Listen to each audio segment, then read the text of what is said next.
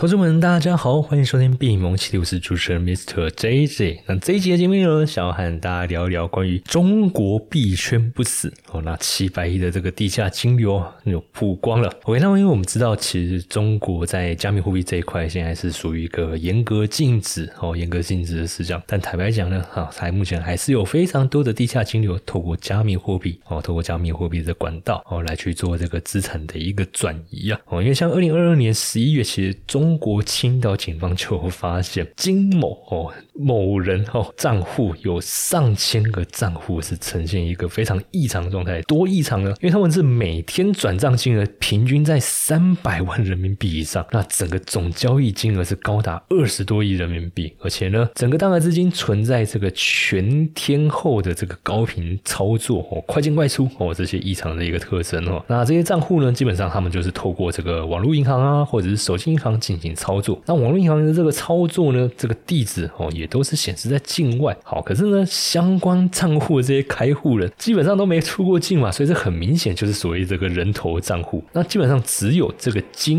某的儿子是长期身处在这个中国境外，而且呢，与这个网络操作的地址也是相吻合的哈，所以这个中国当地的警方当然就会怀疑到这个金某是不是就是这些账户的这个实际控制人。那基本上你又是人头账户，然后有这么高频的操。包括说，那基本上就很笃定的，大概都是高几率，就是在做这个洗钱了哈。那基本上像金某控制账户哈，像这个金某控制账户汇款的这些人呢，大部分都是有境外留学或者是有多次短期出入境哈的这些人士，而且呢，这些相关的账户还有境内大家。其他的这些疑似地下钱庄的账户都有资金往来的记录哦，所以基本上当地的警方就是直接判定哦，这个操作啊，就是直接涉嫌利用控制哦银行账户来提供非法的换汇服务。那同时呢，他们也存在这个与国内还有其他地下钱庄进行交易的行为啊，所以基本上就是非法经营哈，非法经营。那根据中国他们这个国家外汇局还有公安机关的这一个调查，他们这些呃操作基本。基本上，整个交易。记录是多达两千多万哦，所以这个交易真的是非常高频。那资金量哦，总资金量是超过了上百亿人民币。那账户整个情况是极端的异常哦，因为它整个资金基本上都是集中转移到中国境内李某控制的这个多个银行账户，而且资金呢是只进不出。有趣的是，这个李某他又是一家县级城市的这个纺织企业的普通员工哦，而且名下关联啊，还有掌控的这个银行卡的资金转账金额却高达五十多亿人民币，所以就。呃，名不符实嘛，就他的一个身份，他感觉就不像是会有这么大的一个资金流的一个人士。哎，可是呢，真的就被查出有另外一个身份，就是专门从事非法买卖虚拟货币的这个承销商。那基本上他就是透过一些境外的这个这个加密货币的交易平台，然后来把这个金某这个大量的资金全部兑换成这个 USDT，就我们讲这个 UB 泰达币哦，来去做 一个这个资金的一个转移。OK，所以整个流程。哦，整个流程，他们调查下来，这整个流程基本上就是地下钱庄，他从客户手中收取人民币之后呢，他就去购买这些加密货币，哦，就 USDT，哦，USDT 这种泰达币，然后再通过境外的这种加密货币交易所，把这些加密货币全部卖出去，然后获得所需要的这个外币资金，然后这整个过程呢，就可以完整的哦，完整的实现所谓的人民币跟外币的转换，然后又不会被查。到哦，又不会又不容易被查到，也不是说被查，因为就比较康了嘛，所以已经是被查到。但是坦白讲，就不容不好查了哦，因为如果是走加密货币这个管道的话，确实哦是不容易查到的哦。那但是这样子的一个行为，基本上在中国内地哦，肯定就是属于属一个非法哦非法的行为。好，所以以目前的现况来说啊，中国加密货币是不具有与法定货币等同的法律地位哦。那整个加密货币的这个业务基本上都属于非法的金融活动，就是你在中。中国境内不能从事跟加密货币相关的任何业务哦，没办法哦，没办法，因为你执行了哦，就算你只是单纯的买币都犯法哦，都算犯法。那在中国买卖外汇。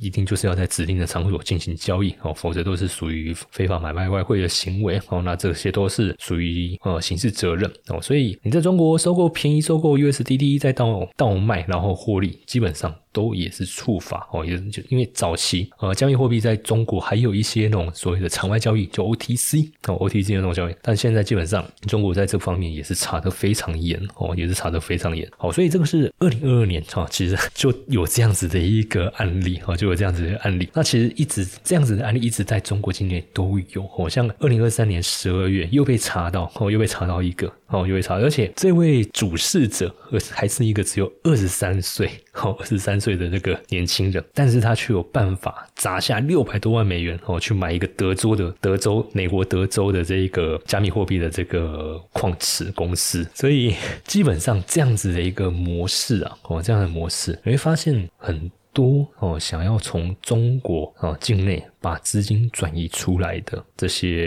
人士，我们说高资产还是官二代、富二代，基本上都是透过这样子的一个模式哦，在这样的透过模式来去做这个资金资产的一个转移，因为透过加密货币哦，透过加密货币就可以。比较容易规避美国还有中国哦这两个国家的监管，因为你透过加密货币嘛，你不会经过这种传统银行的这种 SWIFT SWIFT 的这种体系哦，所以基本上金流是无从查起的。所以像二零二三年这位呃，我们讲我们就称他为富二代哈，好这样可能也不太礼貌。那基本上他的身份就是一位在纽约大学念书的中国籍的这个留学生哦，姓名叫 Jerry Xu。那他有美国的这个居留权，然后是住在八百万美元购买的这个。曼哈顿的一颗空域哦，所以基本上就是富二代 哦，就是富二代。而且呢，他同时还有一个身份，就是美国德州这个比特币挖矿公司的这个 BitRush 的大股东哦。而且刚才前面也提到，他就是用六百万美元。哦，直接去买下这个股份哦。那 BitRush 它基本上它是位在美国德州一个叫 Cheney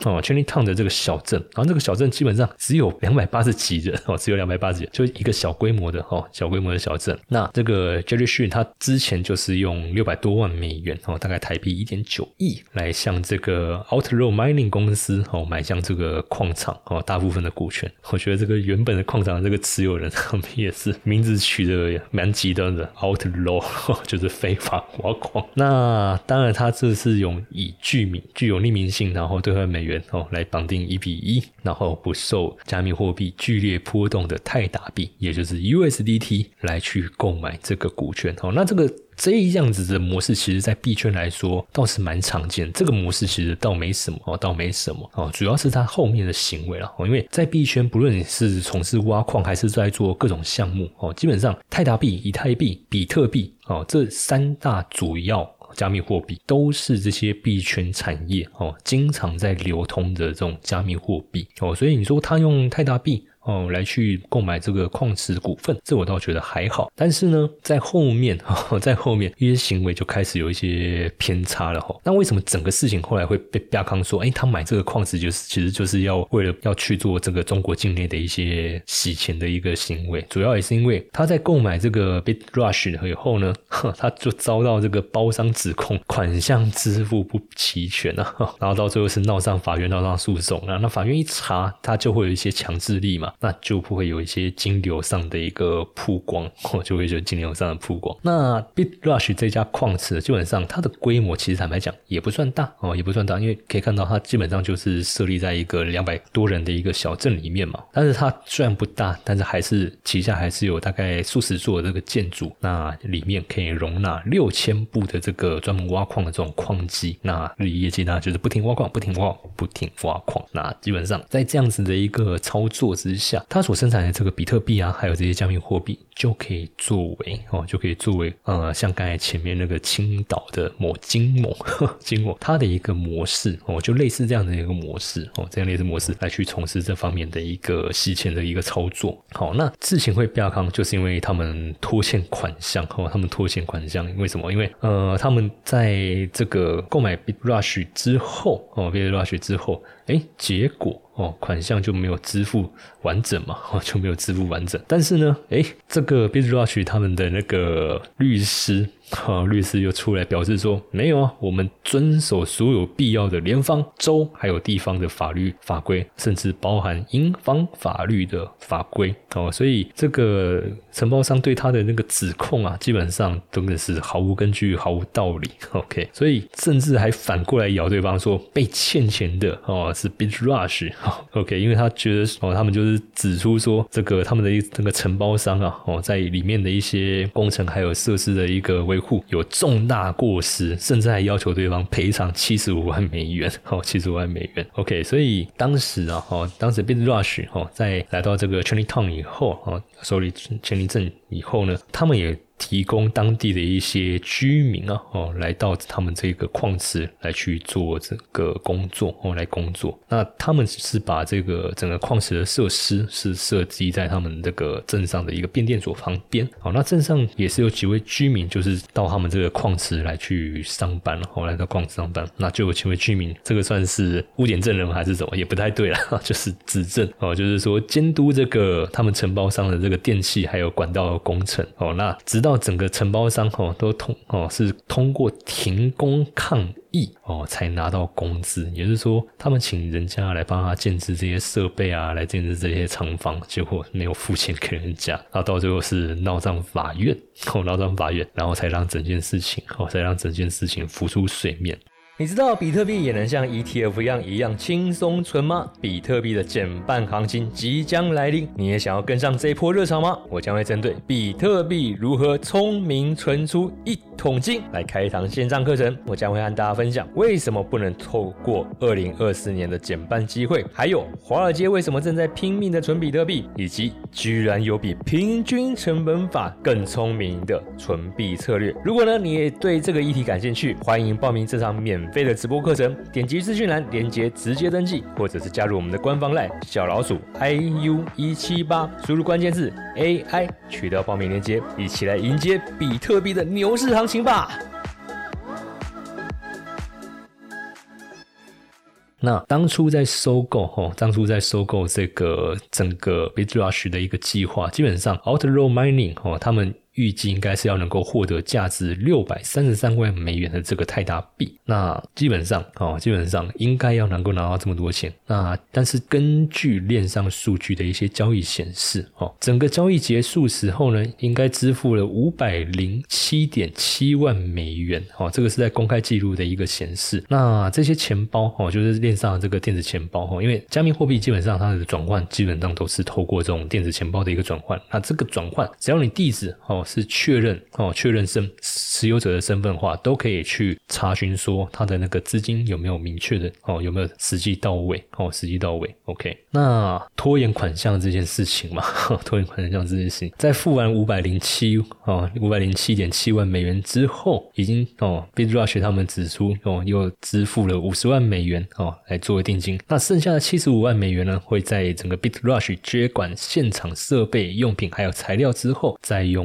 泰达币哦，来去付清，但是呢，这些资金来源却没有公开记录哦，只有处理这笔交易的这个交易所哦，币安。坦白讲，这个就涉及到目前整个。加密货币领域哦，尤其是在金融这一块，呃，目前的一个矛盾点，就如果正规操作、常规操作哦，这确实是一个保护个人资产、保护个人资产，让民人们哦有自己资产的一个自主权。但是，如果是被有心人士像这样子去利用的话，真的哦，在司法机构要来去追查哦，真的就不容易。除非交易所愿意主动去配合哦，愿意主动去配合调查。但坦白讲，加密货币交易所，嗯，加密货币交易所，如果是中心化交易所的话，啊，大家都还有机会。所以币安之前哦，在去年的时候也被美国裁罚哈四十三亿美元的罚款。在裁罚的内容主要就是针对哦，他们在反反洗钱这一块没有做好该有的一个管制哦，该有的管制哦，所以就被美国这个重罚了哦，就被美国重罚。那回到这个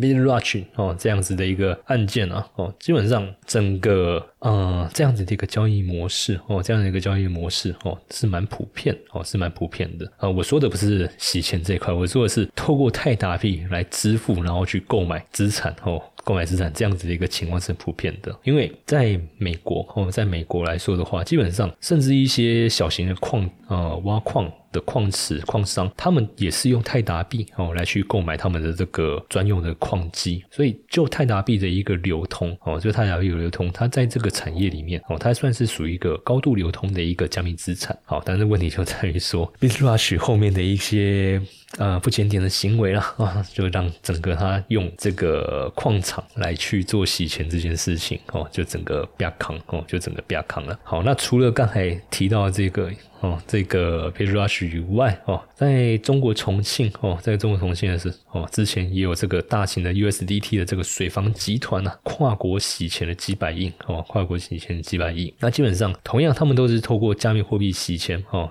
到海外的这个案件哦，那整个涉案金额这高达二十二点五亿人民币哦，那整个集团大概有二十一个哦，二十一人哦都被判刑哦，都被判刑。好，那基本上他们的一个模式哦也是一样哦，也是一样，就是他用法币然后去购买这些比特币哦，然后再用再从比特币透过这个境外交易所把比特币转出去哦，然后到境外以后呢，再把这些比特币去转换成法币，然后基本上这个洗钱的哦洗钱就完就算完成了哦，就算完成了。好，那在案发哦。截至案发的时候呢，这些水商啊累计的这个境外人士洗洗钱的这个金额，刚才前面提到就是有大概两二十二亿哦，二十二亿人民币。那中间嘛，我帮你做一些事情，肯定要抽哦，肯定要抽那个手续费。整个他们的那个手续费哦，这个获利金额。是高达两千两百六十二万人民币的哦，基本上你说币圈哦，sorry sorry，加密货币哦，加密货币在中国或者说在全世界，真的有办法去做一个完全的一个主角吗？我坦白讲，还挺难的，我还挺难，因为你的一个资金流向哦，资金流向它确实是比较难去做一个管理，所以为什么像俄罗斯、北韩、伊朗这些呃被美国视为不友好的这些国家？哦，他们在被美国制裁之后，为什么还能够持续的运作下去？甚至他们自己境内法币经济状况都不是很好啊。那他们怎么样去跟国外去做贸易、去做交易这一块？基本上也都是透过加密货币，哦，也是透过加密货币，大概都两个管道啊。一个就是我用我本国货币哦来去跟你做这些贸易上的一个结算哦，因为如果说 做美元体系行不通的话，然后那我用美国。本国法币嘛，啊，总可以吧，啊，总可以吧。但当当然，你的这个结算体系也要对方能够接受才行。好，但是呢，加密货币相对来说算是一个有已经算是被国际市场，当然还算是小众了，哦，算是小众。但是至少国际市场，哦，至少国际市场也能够接受这样子的一个支付结算。哦，所以呃，加密货币你说它要去做一个完全的主角阻断，很困难。哦，很困难，因为这就是它本身的一个特性哦，它本身一个特性。今天如果说哦，这个金流哦，这个电子钱包的地址持有者没有公开表明持有者的身份的话，坦白讲，虽然记录流向。都查得到，但是你不知道持有者是谁哦，持有者是谁，而且它同样可以透过好几层的一个转换哦，通过好几层转换，一样就可以转到哦，可能美国不希望或取得这些加密货币或者取得这些资金的这些势力手上了。好，所以现在啊，中国哦，以中国来说，他们现在是重点去打击这方面的一个行为哦，包含利用加密货币哦来去做这种洗钱。哦，来去做这种洗钱哦，因为从刚才前面很多案例，我们都可以看到，其实在中国境内啊，还是有蛮多这种地下金融，就是运用加密货币哦。所以为什么中国政府这么排斥加密货币，主要也是因为他们不希望资本不断的去外流，所以他们也是强化这些刑法相关的这些法则哦，这些法则。那除了中国之外哦，除了中国之外，其实连美国财政部哦，就连美国对于这一块哦，对于这一块，它的一个。监管意识也越来越强哦，越来越来越强。所以为什么币安在二零二三年会被罚这么严重哦？会被罚那么严重？其实当时也涉及到呃一些被美国定位为恐怖组织、恐怖势力，他们都是透过这些加密货币来取得资金源哦，来取得资金源。比如说像哈马斯哦，哈马斯还有朝鲜哦，就是北韩。好，还有俄罗斯哦，这些被美国视为敌对势力的这些哦，这些国家哦，基本上他们的资金源哦。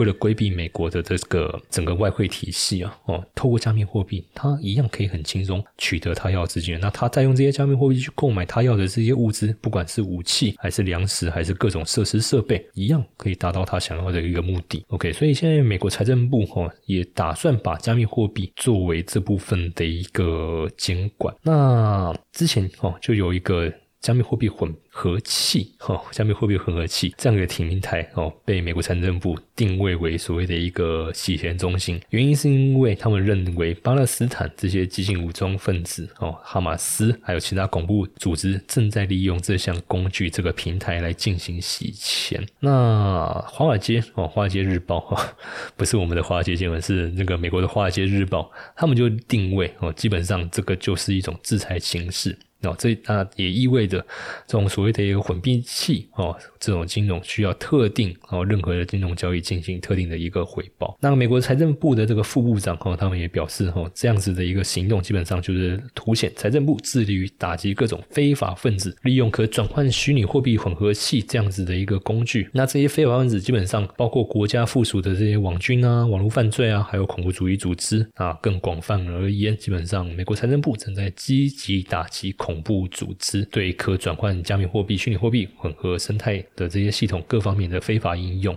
那这些恐怖组织基本上当然就是包含哈马斯啊、巴勒斯坦还有伊斯兰圣战组织在内。OK，所以基本上美国财政部现在对于，因为在过去两年国际地缘政治哦。一直是处于一个比较紧张的一个环境之下，所以肯定美国他一定会想要去想办法去节制哦，他的这个敌对势力哦，各种可取可以取得资源的一个管道哦，各种取得这些资源的一个管道。所以我觉得这个也算是币圈哦，加密货币区块链产业未来可能必须要好好思考的一个课题吧。虽然说打着去中心化这样子的一个精神哦，人们有自己资产自主化这样子的一个权利。哦，可是我觉得人也不是说人性本善，人性本恶哦，这样子一个很两极的一个分化，而是说你怎么样在一个合理的一个监管范围之内，去妥善的运用这些技术哦，去妥善运用技术，因为很明显就是一定会有有心人士哦来去恶意的使用这样的一个技术哦，那当然。